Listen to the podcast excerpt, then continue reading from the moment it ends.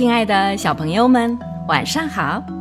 这里是飞视频的晶晶姐姐讲故事节目，我是你们的好朋友晶晶姐姐。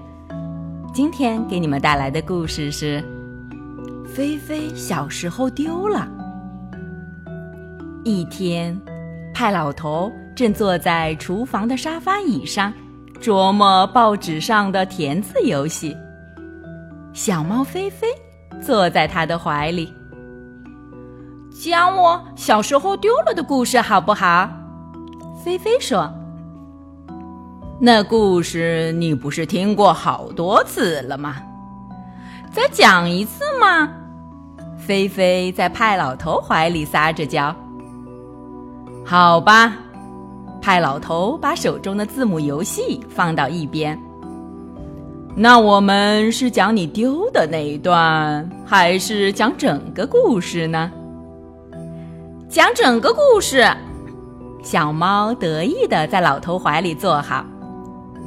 于是，派老头边微笑着讲起来：“从前有个老头叫派森，人们都叫他派老头。他一个人住在乡下一间小木房里。一个老头该有的东西，他都有了。”唯一让他不太满意的是，有时候会觉得自己挺孤独的。派老头养着几只母鸡，也算是他的伙伴了。可母鸡一个个都糊里糊涂的，很难和他们进行有点深度的对话。每当夜色降临，派老头的小木屋里静悄悄、空荡荡的。有一天，邻居安大妈来串门，他们俩坐在院子里的丁香树下。派老头闷头喝着咖啡，一句话也不说。安大妈看出来派老头今天不开心，你该找个老伴儿，那样就不会这么闷了。安大妈说：“唉，老伴儿嘛，该早点找。我现在都老了，家里多个老太婆，还真不太习惯呢。那养只猫怎么样？”嗯，派老头想了一会儿，一只猫可能不会太麻烦吧。过了一个星期，安大妈又来了。这次他带来了一只纸盒子。这是什么？派老头读着盒子上的字：“菲菲拍青豆。”咦，盒子里面发出喵喵的声音。派老头把盒子打开，只见一块绿色的布上面。站着一只小猫咪，小猫抬眼看着派老头，发出喵喵的叫声。你好，菲菲牌青豆。派老头说这句话时的心情，就像看见了夏天早晨的第一缕阳光。我是派老头，这就是你的新家了。你要喝咖啡吗？猫咪不喝咖啡，喝牛奶。你也可以给它吃点别的。安大妈说：“吃点别的。”派老头喃喃地重复着安大妈的话，注意力完全被眼前的小猫菲菲吸引了。他把菲菲捧在手上，菲菲抓紧派老头的手指头，一下子叼在嘴里。哎呦，它还会咬人呢！派老头笑起来，继续让菲菲咬着他的手指头。猫咪不会想妈妈吗？派老头有点忧虑的问安大妈。头几天会想的，以后就忘了。现在你来照顾它，那你就是它的妈妈了。派老头的日子从来没有这样轻松过，他的小屋子从此再也不寂寞了。派老头去外面砍柴的时候，就把菲菲关在厨房里。不过，派老头可不放心呢。菲菲可以自己待一会儿吧。不过，我还是进屋喝杯咖啡吧。以前，派老头可从来没有喝过这么多咖啡。派老头有了一个可以说话的伙伴，他这辈子都没有说过这么多话。他给菲菲讲他小时候的故事，讲他喂人喂母牛的故事。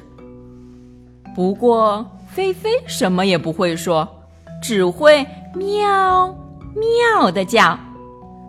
可派老头想，和菲菲说了这么多的话，说不定他可以学会说点什么吧。每天晚上，派老头都给菲菲讲故事。哎呀，世界上哪有这么多的故事呢？所以有时候。派老头会从报纸、杂志上找些故事来念，反正不管派老头会念什么，小猫菲菲总是安静的坐在老头的腿上听着。终于有一天，派老头正在给菲菲念一本杂志的时候，菲菲站起来，指着杂志上一个穿着肥大条纹裤子的小丑的图片说。我要一条这样的裤子。派老头吃惊的看着菲菲，这可是小猫菲菲说的第一句话。那就给你缝一条这样的裤子。派老头高兴的把针线包拿出来，多么了不起的一只猫啊！日子一天天过去，菲菲慢慢的长大了。它现在可以自己在屋子里到处乱跑了。菲菲总是不停的说着话，过去寂静的小木屋现在充满了欢声笑语。每天早晨，派老头都被小猫菲菲从梦中叫醒。